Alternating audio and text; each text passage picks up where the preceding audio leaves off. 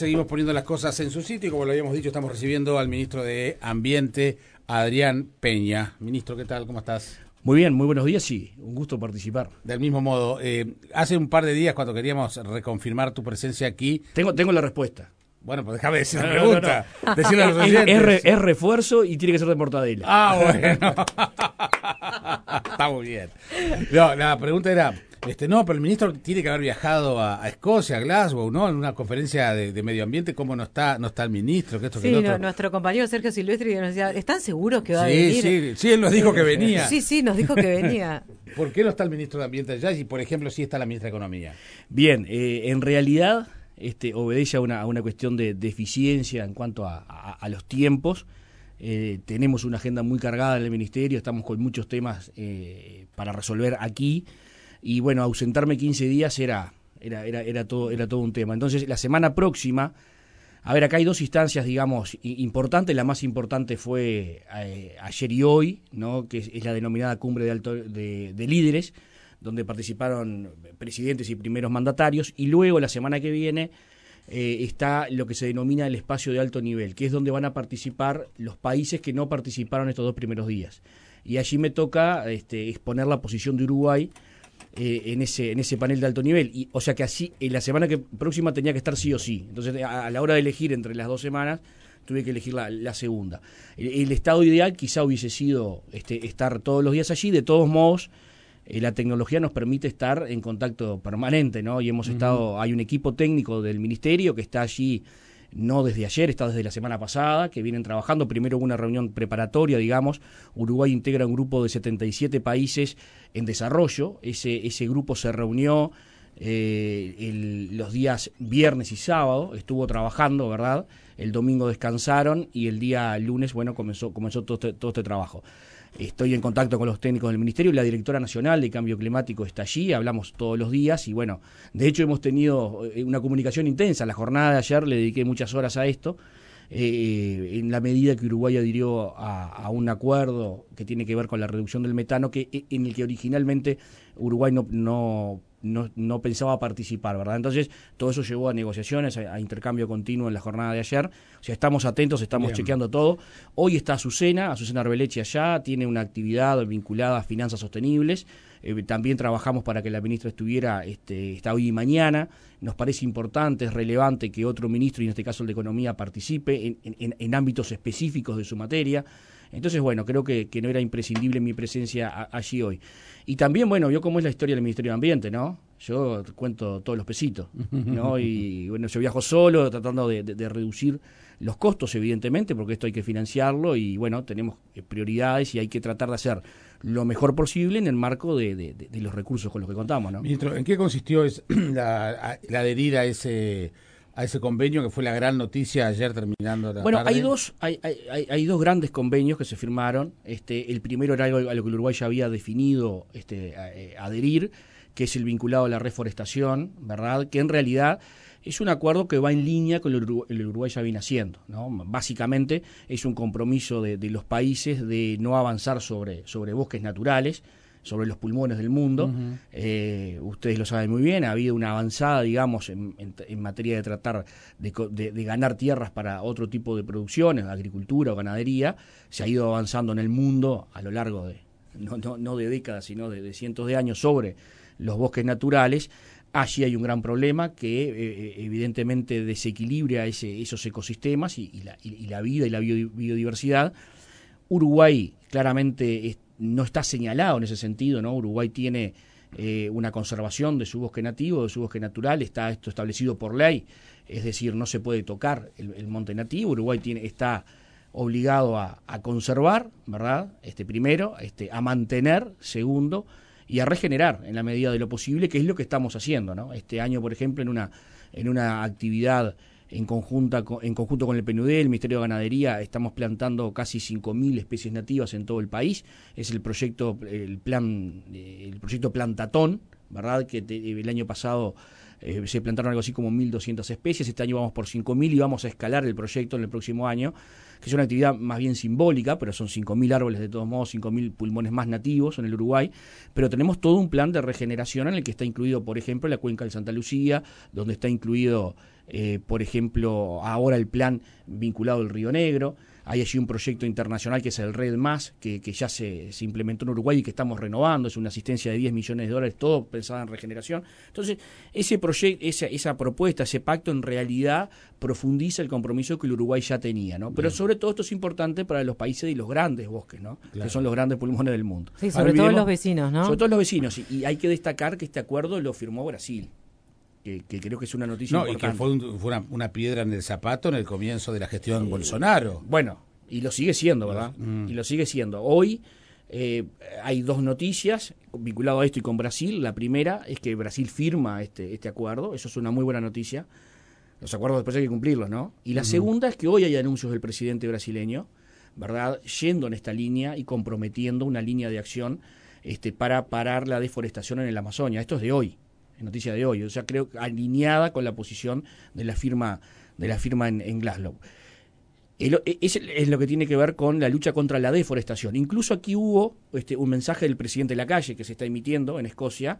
Es un mensaje de 30 segundos del compromiso del país verdad en la preservación de los bosques y en la defensa de los bosques naturales. Este, o sea que Uruguay esto lo tenía alineado 100%. El otro acuerdo, que fue el que, el que terminamos negociando ayer, tiene que ver con la reducción de metano. ¿no? Nosotros sabíamos, este, incluso estuvimos hablando con, con docentes uruguayos que, que, son docentes en Estados Unidos, por ejemplo, que el tema metano iba a estar en el centro de las conversaciones en esta cumbre. Eh, ustedes saben que el metano tiene una vida mucho menor a la del CO2. el CO2 dura mil años en el ambiente, el metano apenas 10. Sin embargo, el poder que tiene en cuanto al calentamiento es muy superior. Hay discusiones técnicas, ¿verdad?, entre cuánto, por cuánto se debe multiplicar y cuánto es lo que calienta el metano, pero sí es verdad que tiene un poder este, de, calentamiento muy superior al del CO2. Uruguay no iba a firmarlo y después lo firmó. Exacto. ¿Qué cambió? Bueno, cambiaron muchas cosas. La primera es que a nosotros nos interesa... Eh, nos interesa que quede claro que Uruguay va en un camino de reducción de metano. ¿no? A ver, lo primero a señalar es que parece, parece sensato que el mundo vaya por una reducción de metano porque es lo que nos puede permitir una baja de temperatura en menor tiempo. No soluciona el problema de fondo, o sea, hay que seguir con toda la línea de acción en cuanto a reducciones de CO2.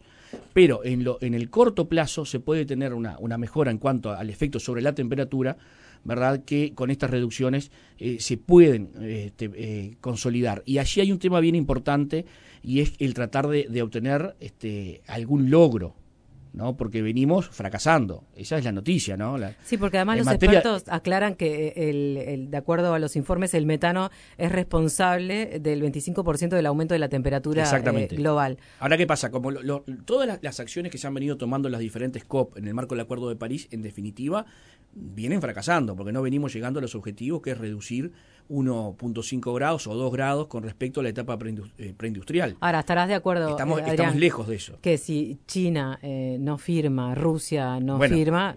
E-, ese es otro, y aún firmando. ¿no? si quieren, hablamos de eso, que es una de las cosas que Uruguay reclama y capaz que me han escuchado en varios aspectos. Eh, nosotros reclamamos, ¿no? que es el, cumplimiento de los compromisos. Pero para no irme de la, de la pregunta, eh, nosotros acá tenemos un problema, obviamente, porque las emisiones en nuestro país obedecen eh, básicamente a la producción agropecuaria. Entonces allí aparece a veces un, señalamiento a la ganadería y allí hay todo un tema de discusión. ¿verdad?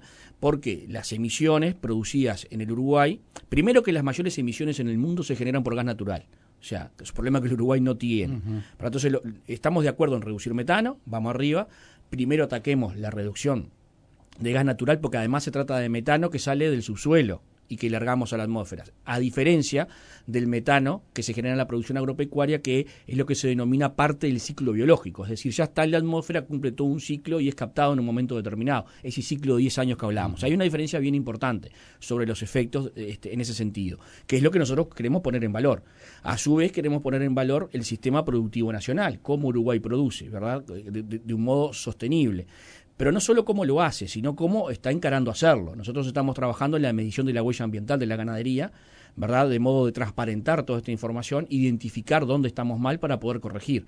Y hay una serie de acciones que suponen eh, cambios en las prácticas, por ejemplo, en la rotación de cultivos, en el pastoreo, en los tiempos de destete, en, en el tiempo en que se saca el ganado para faena, en la utilización de aditivos en la alimentación, ¿verdad? Que es una tecnología nueva que creo que en cinco años va a estar muy desarrollada, que va a permitir bajar de manera sostenible, ¿verdad? Y contundente el tema de emisiones. Pero eh, hay que dejar claro que Uruguay es de los mejores de la clase en esto, ¿no? Y sobre todo en materia de sector productivo.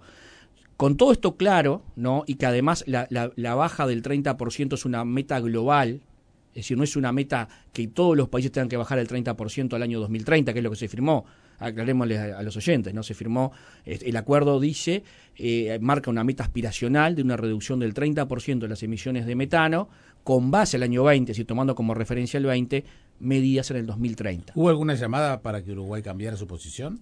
Tuvimos, ¿Al, presidente o al ministro? Tuvimos intercambio, yo tuve intercambio con, con, John Kerry, que es el, encargado de estos temas este, desde el gobierno de Estados Unidos. Este, hubo, sí, una, digamos, un trabajo este, importante de la delegación de Estados Unidos, sobre todo allí en Escocia, que terminó con, esa, con ese intercambio ayer a la mañana de Uruguay. Este, lo hablé con el presidente, lo hablé con los ministros del área, con la ministra, el ministro de Ganadería, el ministro de Relaciones Exteriores y la ministra Arbeleche que iba en viaje. Y bueno, y, consideramos que, que, bueno, que además hay un segundo párrafo en la declaración que establece que esto no obliga en términos cuantitativos a esa meta eh, por igual a todos los países. Acá hay grandes emisores ¿no? que no son el Uruguay. ¿no? Entonces el foco está puesto en esos grandes emisores, la declaración ahora lo contiene, eso para nosotros era, era, era importante. Y bueno, y también allí hubo este, también un cambio de posición de nuestros vecinos, Argentina y Brasil, que también terminaron adhiriendo a, a este acuerdo. Creo que Uruguay, que es que la señal de que el Uruguay diga nos comprometemos a la reducción del metano, ¿no? Estamos comprometidos con esto, nos parece importante y estamos dispuestos a que nos auditen, a que nos midan. Pero también pedimos que se nos tenga en cuenta. Por un poco lo que ustedes decían recién, es decir, poco de lo que el Uruguay haga va a cambiar la situación en materia de cambio climático porque Uruguay es, marginal, tanto en emisiones de metano como en emisiones de CO2. Sin embargo, es un gran afectado por el cambio climático, que esto lo quiero decir todas las veces que pueda. Eh, no es un tema de Escocia, de los científicos que se reúnen y que salen y una declaración de la ONU, es un tema para el Uruguay muy complicado. Basta con mirar lo que pasó la semana pasada. Basta con, mirar lo que pasó la semana pasada. Entonces, si vos lo ves desde el lado del sistema productivo, de un país que vive de la producción agroindustrial, sequías, heladas, inundaciones, ¿no? olas de frío, olas de calor, eso atenta directamente Lluvia fuerte poco contra nuestro sistema productivo. Y todo, lo y todo esto traducido en la vida de las personas es muy complejo y sobre todo de los que menos tienen. Basta pensar con quiénes son los que sufren más las altas temperaturas, por ejemplo, ¿no? que, esto desencadena problemas de salud, en, calidad de vida. ¿Quiénes sufren las inundaciones? Eh, eh, es muy gráfico lo de las inundaciones. ¿Qué posibilidades hay de que realmente sea efectivo el, todas estas declaraciones? Porque a veces uno siente como que es están jugando para la tribuna. Bueno, este tipo de, eh, me vas a acordar a Kioto, por ejemplo. Se firmó el acuerdo de Kioto en su momento, pero Estados Unidos, que era el principal señalado como uno de los, de los problemas, con, con Al Gore a la, a la cabeza siendo vicepresidente, se mató de la risa y no suscribió ese acuerdo. Bueno, yo creo que, nos jugamos mucho. No Creo que se terminó la hora de la enunciación, la hora del discurso, de quedar bien en la tribuna.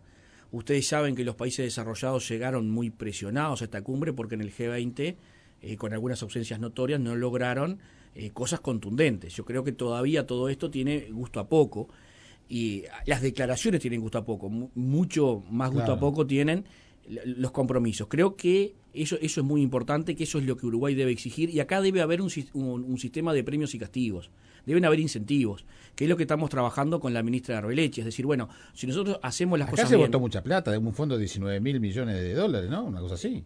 Eh, a ver, no, no, eh, Para uno de estos fondos, estos acuerdos. Ah, ahora. Sí, ahora. Sí, sí, claro, claro. Entonces, Claro, ese dinero es dinero que nosotros estamos reclamando, que forman parte de los acuerdos. Este, a ver, eh, había una obligación de los países desarrollados. Acá hay dos áreas importantes, mitigación y adaptación. Mitigar es emitir lo menos posible y, y cumplir los compromisos. Adaptación es todo lo que, lo que podemos hacer para precisamente adaptar a la sociedad, a las personas, a la infraestructura, a los efectos del cambio climático. Para esa adaptación, los países en desarrollo necesitamos recursos. ¿Quién los pone? Los países desarrollados que son los causantes de todo esto, que se han enriquecido. Bueno, yo soy pobre, vos sos rico, destruiste todo, ayúdame ahora. Este compromiso era de 100 mil millones de dólares, ¿verdad? Hasta el año 2020, iba increyendo hasta 100 mil millones de dólares el año 20 del 20 al 25 se sostenía, ¿verdad?, en, en 100 mil millones y ahora estamos discutiendo el incremento a partir del 25, que es de las cosas que vamos a reclamar nosotros. Pero primero estamos este, reclamando el cumplimiento, porque primero no, no, están aportando lo, que se habían comprometido. Segundo, contabilizan todo, ¿no? Eh, cualquier cosa que, parezca cambio climático ya va a la cuenta, entonces inflan la cifra, y a su vez lo que luego llega entre organismos internacionales, implementación, eh, etcétera, etcétera, lo que se aplica efectivamente es mucho menos que la cifra original cuando la ponen. Entonces allí hay toda una serie, a mí me interesa la cifra que, verdaderamente logramos este, eh, eh, invertir en el, Uruguay, en este caso.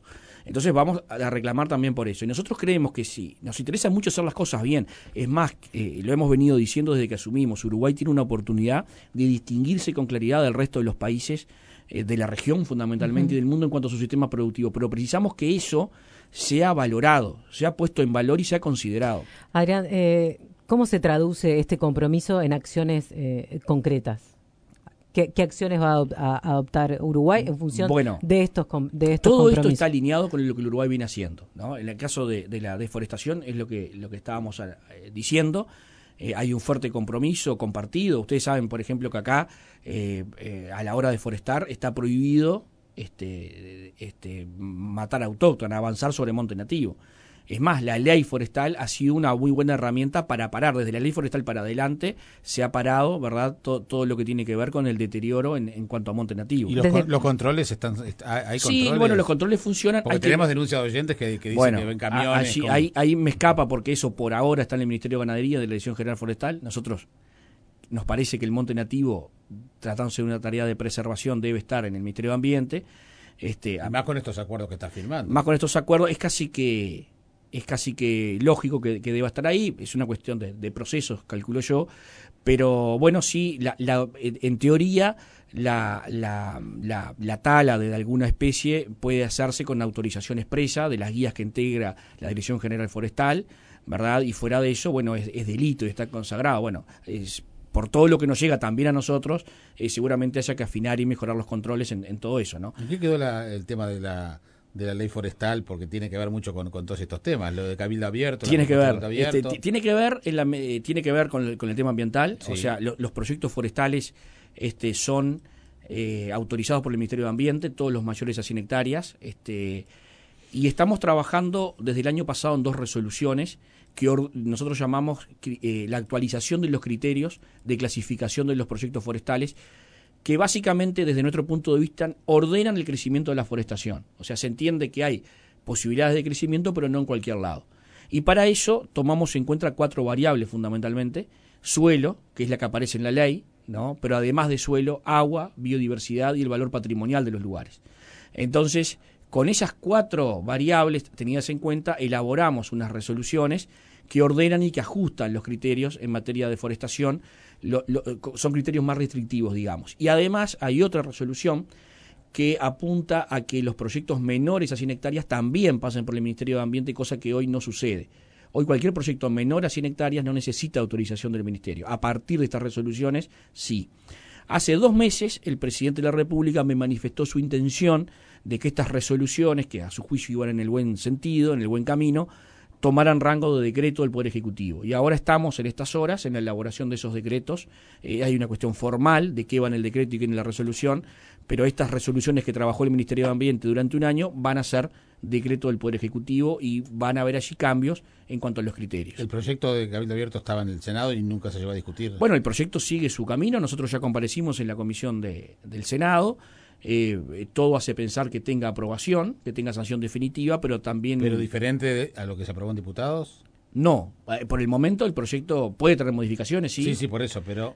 Por ahora el proyecto que está a estudio es sin modificaciones, tendría los votos en el Parlamento, lo que sí está claro es que el presidente está resuelto a, vetar esta ley. ¿no? Y bueno, y creo que, que, la justificación además se la van a dar estos decretos que estamos elaborando, es decir, las cuestiones señaladas han sido atendidas con estos decretos. No, no, me quiero ir de una parte de la pregunta que me quedó, de la pregunta de, de, Iliana, que tiene que ver con qué vamos, qué estamos haciendo. Y en la parte del metano, Esto, esto es muy importante porque... Sí, hay varios mensajes de los oyentes Cuando analizamos toda la cadena productiva, eh, cuando analizamos eh, un producto determinado, analizamos toda la cadena, no, solo la, producción, por ejemplo, con respecto a la carne, ¿no? También analizamos la parte industrial. O sea, el 54% de las emisiones de las plantas de fluentes industriales son de frigoríficos. O sea, hay todo un tema de, trabajo. Pero, por ejemplo, por ejemplo, la incorporación de tecnología, va a haber una inversión muy importante de la empresa Marfrig en el departamento de Tacuarembó. Ese frigorífico va a ser el, de mayor capacidad del país, va a pasar a faenar algo así como 1.400 reses por día. Bueno, el metano que se va a emitir de ese frigorífico se va a transformar en energía eléctrica, va a generar un mega y medio, ¿verdad?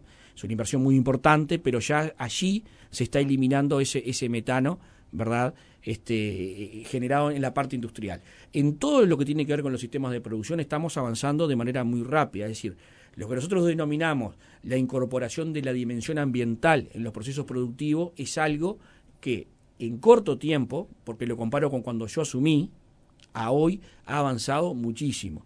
Y esta, este, este valor está siendo incorporado rápidamente por los productores. ¿Y hay, incentivo a, los productores para que tomen este tipo de, hay una acciones? primero hay una buena noticia. Sí, hay algún, hay algún incentivo también ahora hay un artículo que se votó en la ley de presupuesto que permite la generación de más incentivos desde el punto de vista fiscal, ¿verdad? Y desde los proyectos de inversión. Pero además, y lo que estamos viendo por los estudios que estamos encarando en conjunto entre el Ministerio de Ganadería y nosotros, por ejemplo, el programa Ganadería Climáticamente Inteligente, que tiene ya unos años, tiene algún dato que todavía no es definitorio o definitivo, pero que nos induce a pensar que este tipo de prácticas además son rentables desde el punto de vista de la ecuación del productor. Es decir, este, este sistema, estos sistemas de pastoreo, ¿verdad? Mejoran la preñez, mejoran la productividad, ¿verdad? Mejoran la cantidad de kilos por, por hectárea. Puede haber una etapa primaria un poco este, difícil en la transición, pero en lo que estamos estudiando es hasta bueno desde el punto de vista económico para el productor, lo cual es, una muy buena noticia. O sea, se están estudiando muchos predios, la realidad es muy distinta porque una cosa es la pastura en un departamento que en otro, o sea, hay diferencias muy grandes. Acá participa también el plan agropecuario con un estudio en el que hay incorporado más de 700 predios en todo el país. Pero bueno, esa transición, más la utilización de, de aditivos, que como digo es tecnología que está avanzando rápidamente y que produce una baja de emisiones eh, quizá no menor al 10%, ¿verdad? Yo creo que va, va todo alineado a lo, que el Uruguay tiene que hacer en, ese, en ese sentido, ¿no? Eh, habrás visto, hoy publica el diario El Observador una noticia, y estoy cambiando de tema, de lo que está sucediendo en el arroyo Pando. Eh, el título es La duna que tapó Burdeos, el megaproyecto cuestionado por vecinos y la convocatoria a un Nobel de la Paz. Esto tiene que ver con un proyecto de unos eh, seis eh, edificios, caminería interna, salidas de agua, 26.000 metros cuadrados, que llegó a la Intendencia de Canelones, que, está, que ya se dio un primer paso a la, de la aprobación municipal y esto ha sido duramente criticado y planteado la preocupación de, del colectivo allí de, vecinos de, la, de, la zona. Bien, eh, lo que conozco de la situación es esto, que es, lo que vi, incluso ahora que voy para el ministerio iba a consultar a la, a la gerencia de impacto ambiental de la Dirección Nacional de Calidad y Evaluación Ambiental si el proyecto por sus características debió pasar por el ministerio o no. No todos los proyectos pasan, más allá de su ubicación. Eh, o sea, de su localización, digamos. y, o sea, que hay cierta parte de autonomía municipal. depende de dónde esté ubicado. Hay, hay proyectos que sí necesitan, sí o sí, por ejemplo, todos los que están en, en, franja, en franja de defensa de costa que son eh, 200 metros, eh, 150, 200, 250 metros según el caso de la, de la costa, eso depende en 100% del Ministerio de Ambiente, es decir, no puede haber ningún proyecto sin autorización del Ministerio de Ambiente. Pero, por ejemplo, pero, del megaproyecto del, del megabasurero, de ahí, de ahí de la zona, en principio alcanzaba con lo municipal, pero terminó terciando el, Ministerio, la Dinama en su momento. Claro, son, dos cosas diferentes, eh, pero está, bueno. Eh, uno tiene que ver con la autorización de localización, ¿no? Es decir, ¿se puede hacer este emprendimiento ahí? ¿Eso depende del ministerio o no? Es lo que tengo que ver. Eh, por ejemplo, un, un proyecto de cinco torres a 200 metros de la costa del país donde sea, sin autorización del Ministerio de Ambiente no se puede levantar. ¿verdad? Luego está la autorización ambiental, de algo que pueda eh, eh, establecerse en cualquier punto del país. El impacto ambiental. Del impacto ambiental y de las más consecuencias, no, no de la, localización. Resuelta la localización, cualquier proyecto debe pasar por el Ministerio y ser evaluado este, ambientalmente. Por ejemplo, estos proyectos seguramente deban pasar, pero ya eh, tiene que ver con las características del proyecto, no si se hace o no. No sé si me explico. O sea, puede estar la autorización para que se haga, lo que va a poner el ministerio van a ser las, condiciones, para, que se pueda hacer. El caso perdón, que puede entrar en conflicto. Pues sí, muchas veces puede entrar en conflicto. En realidad, eh, yo he sido, debo ser muy, muy honesto, el proyecto de, Mosquitos, que es el vertedero o el... Lo que se mega basurero. Es, es, un relleno, sí, no, eh, al intendente Orsi no le gusta que le digan así, entonces no le voy a decir así. Este, está, bien que, eh, cuides las relaciones en el departamento. Claro, como no están bien, las cuido un poco más. Claro, estamos, mejor. La, el, es el, sitio de exposición final o relleno sanitario, en realidad, desde el punto de vista técnico, superó todas las exigencias del, del Ministerio de Ambiente. Así lo que hay es otro problema, que es un problema más bien social. Hay una. La cercanía con. Hay, hay un tema vinculado a la ruralidad del lugar, a las características del lugar que los vecinos la quieren preservar. ¿verdad? A su vez está muy cerca del arroyo Solís Chico, el arroyo Solís Chico es una joyita todavía en el departamento de Canelones, o sea, no está contaminado, está, está muy bien.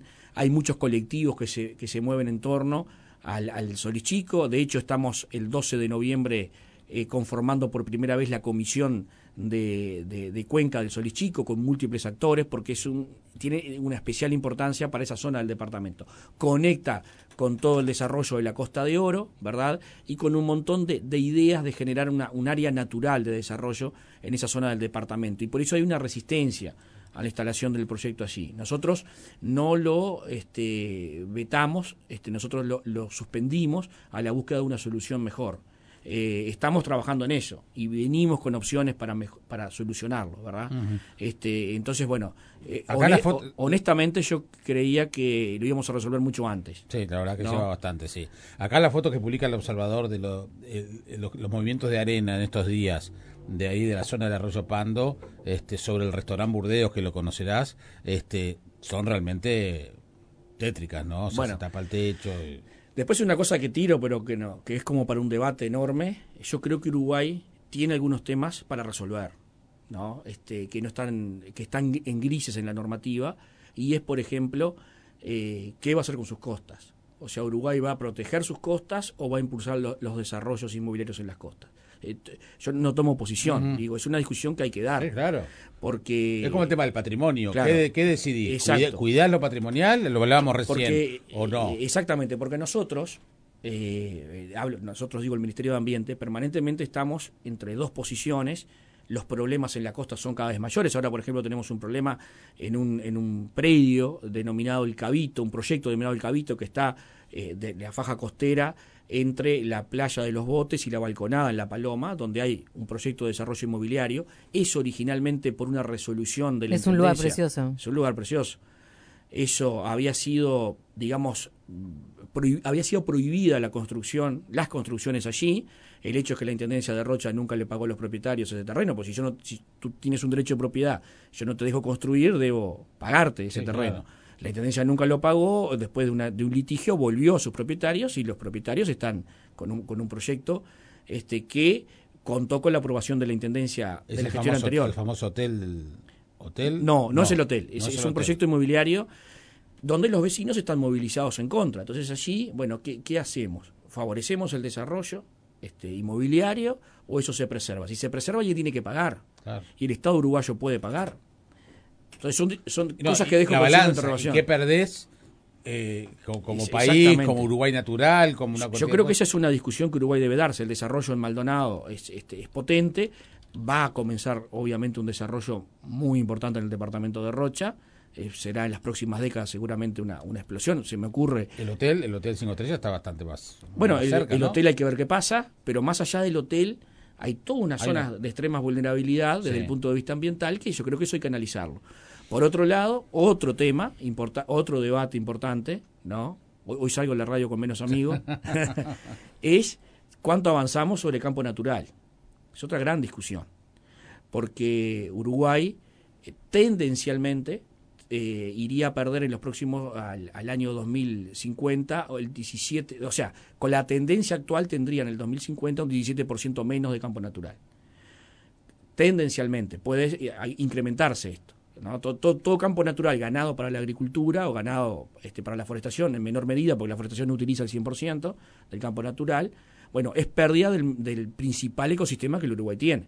Hablamos de la Amazonia, nuestra Amazonia, como dice nuestro director de, biodiversidad, eh, es el campo natural, ¿no? Es, eh, son esa cantidad de, pastos, microorganismos que conviven y que, que capturan este, esto que estábamos hablando, ¿no? este, para la ganadería, volverla eh, equilibrada en cuanto a, a, emisiones y, captura.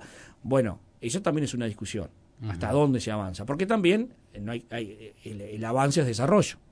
Entonces, ese, avance en campo natural produce este, mucho más divisas, digamos, que, el campo en sí. Entonces, yo creo que son temas que... Y no es una discusión simple. ¿eh? No. No es una discusión simple no lo es. Yo creo que necesita de especialistas, necesita de involucrados, necesita mucho de la academia y, necesita mucha participación. Ahora me parece que es un debate que el Uruguay tiene que dar. Eh, hay, hay, dos temas que Uruguay debe resolver. Me quedó una pregunta política este, colgada.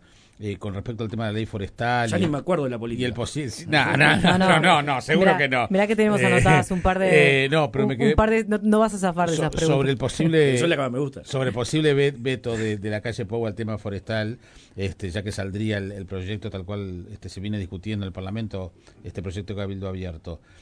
Como una señal a la, a la sociedad, digamos, un veto del presidente de un presidente es muy fuerte. ¿No es posible sentarse a dialogar con Manini y plantearle con los legisladores y plantearle para evitar esa situación? Bueno, eh, lo hemos hablado. Este, yo tengo buen diálogo con los legisladores, sobre todo de, Cabildo, que han presentado este proyecto. Lo hemos conversado, lo hablé con el propio Manini. Eh, creo que estamos en, en, un punto de no retorno. Quizás esto podía haber pasado, pero el proyecto ya tiene media sanción. Políticamente, Cabildo y el propio Manini están muy jugados a la aprobación también el presidente le es difícil volver de su posición, quiero decir, creo que están en punto de no retorno. Yo lo, para mí es un hecho y también ya un hecho asumido por ambas partes, que no tendrá gran efecto. Yo creo que también eh, cada uno habrá dicho hice lo correcto, en esto, en esto no tuvimos de acuerdo, el presidente tiene derecho a vetar, pero yo la voté como me comprometí en su momento y bueno, y se, y se terminó por ahí, ¿no? No sería la, la, la primera vez, este, este que, alguna cosa de este tipo pasa o, pudo haber pasado, entonces creo que no va a haber un problema político en ese sentido. También está claro que, que, esto es una experiencia novedosa, ¿no? la que estamos viviendo en, materia de coalición. Está claro que lo que nos compromete, el problema sería si alguno de los socios no, cumple los 13 puntos acordados. Eh, ahí sí hay un, hay un problema político. Lo que está por fuera, yo creo que, que es posible que pasen estas cosas y además, no sé hasta algún punto si no es no digo deseable que haya un enfrentamiento, pero sí es, eh, sí es deseable que haya una diversidad de, posiciones, porque la riqueza de la coalición es juntar distintos. No somos iguales, no es lo mismo Cabildo que el Partido Colorado, ni que el Partido Nacional, etcétera, digo. Entonces, la, la riqueza está en la diversidad. Y hay que asumirlo así. Y hablando de Cuando pensemos todos juntos, estaríamos en el mismo partido y eso es difícil que pase. No es la idea que pase tampoco porque somos partidos distintos.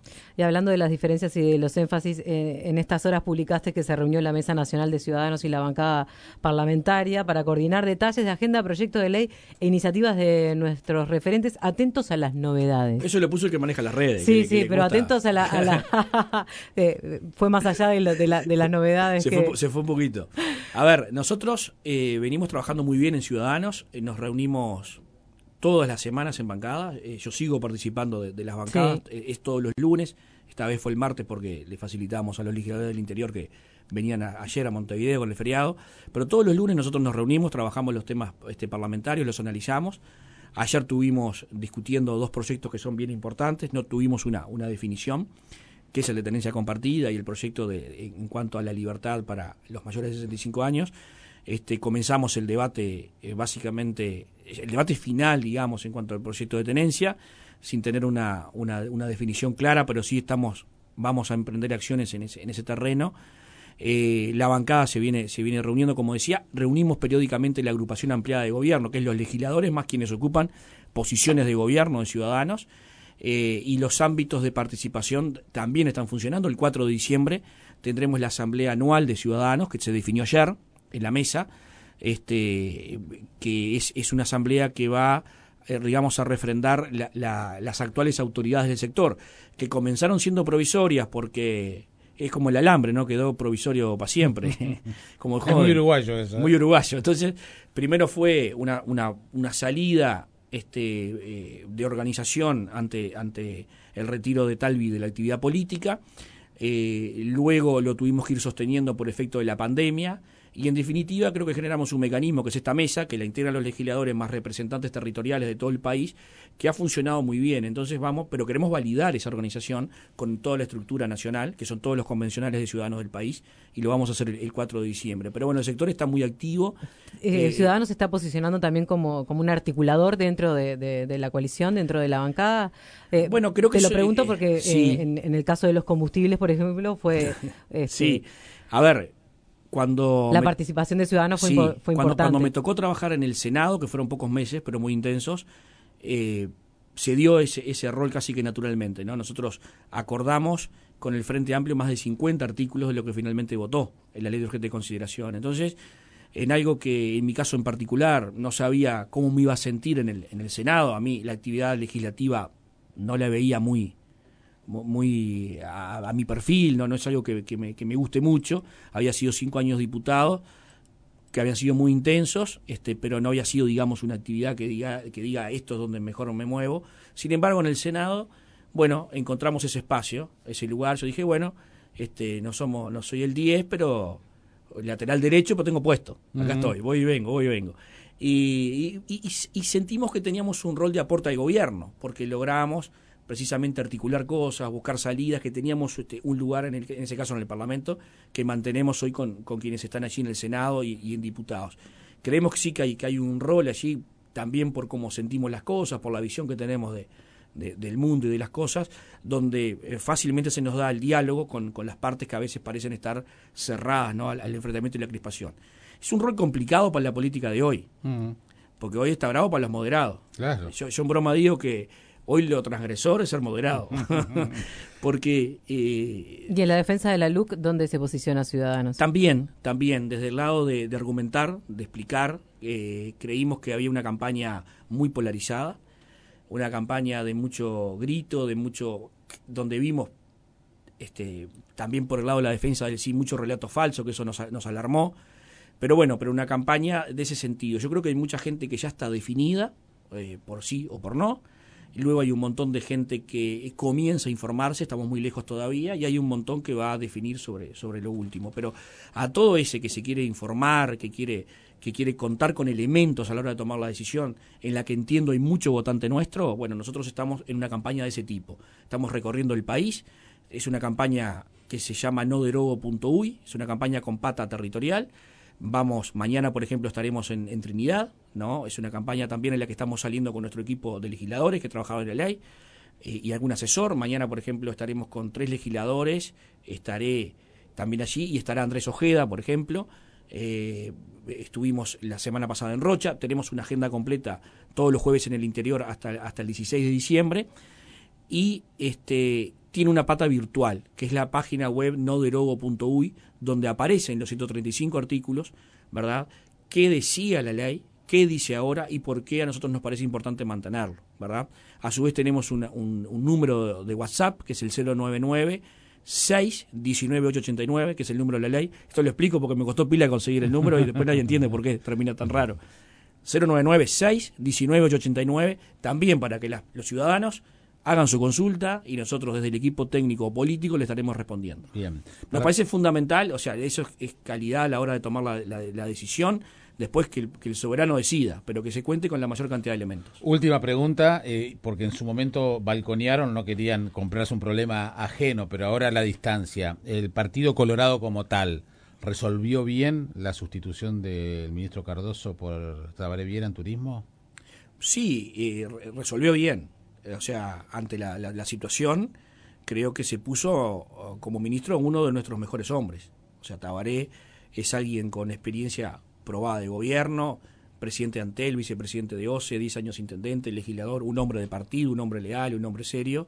Creo que, que sin duda uno de los mejores de nuestro partido está al frente de, la cartera de turismo y, descontamos que lo, que lo va a hacer bien. eh, es una muy buena decisión, que no, no respondió a nuestro sector, ¿no?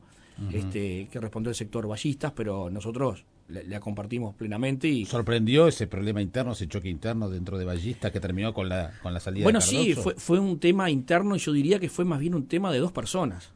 No, no, no fue un tema, no, no vi un problema sectorial, no hubo problemas entre la 15 y el sector de Sanguinetti, no, no lo hubo, lo resolvieron fácil esto, el problema fue entre, entre dos personas que eran dos dirigentes y, obviamente dos dirigentes importantes, ministro y, director nacional de un ministerio, entonces este fue realmente, creo que le ha hecho daño al partido, este es una, es una lástima lo, lo que pasó, más allá del final del asunto, ¿no? porque nosotros, bueno, estamos a la espera de lo que avance la comisión investigadora y en todos los ámbitos donde esto está, este, obviamente dándole la chance a todo el mundo de que se defienda y no dando este por por resuelto nada hasta que no estén todos los elementos. Pero, pero fuera de cómo esto se resuelva, sin duda que, que no fue algo bueno para el partido.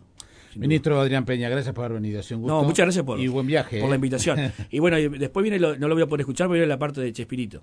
Bueno, te, lo, mandamos, te lo mandamos para que lo vayas disfrutando durante Ahí, el viaje. por supuesto, que mi personaje preferido es, no puede ser otro, mi, mi único superhéroe el Chapulín Colorado. Acá te, eh, te manda un oyente y dice que no te olvides ir a la fiesta del pollo y la gallina en San no, Bautista. eso, eso estamos. Te están esperando. No, no creo que me están esperando, eso es un amigo. Eso lo organizamos nosotros. Claro. 11, 12 y 13 de febrero, todos a San Bautista, capital nacional de la avicultura. Pero tienen que ir a conocer en serio. No, tengo prevista eh, ya la visita. Están invitados. Tengo amigos, tengo amigos en San Bautista. Muy bien, gracias, ministro. Toca si quiere colgar. de garrón. Se, sube arriba de la bolsa. En todas.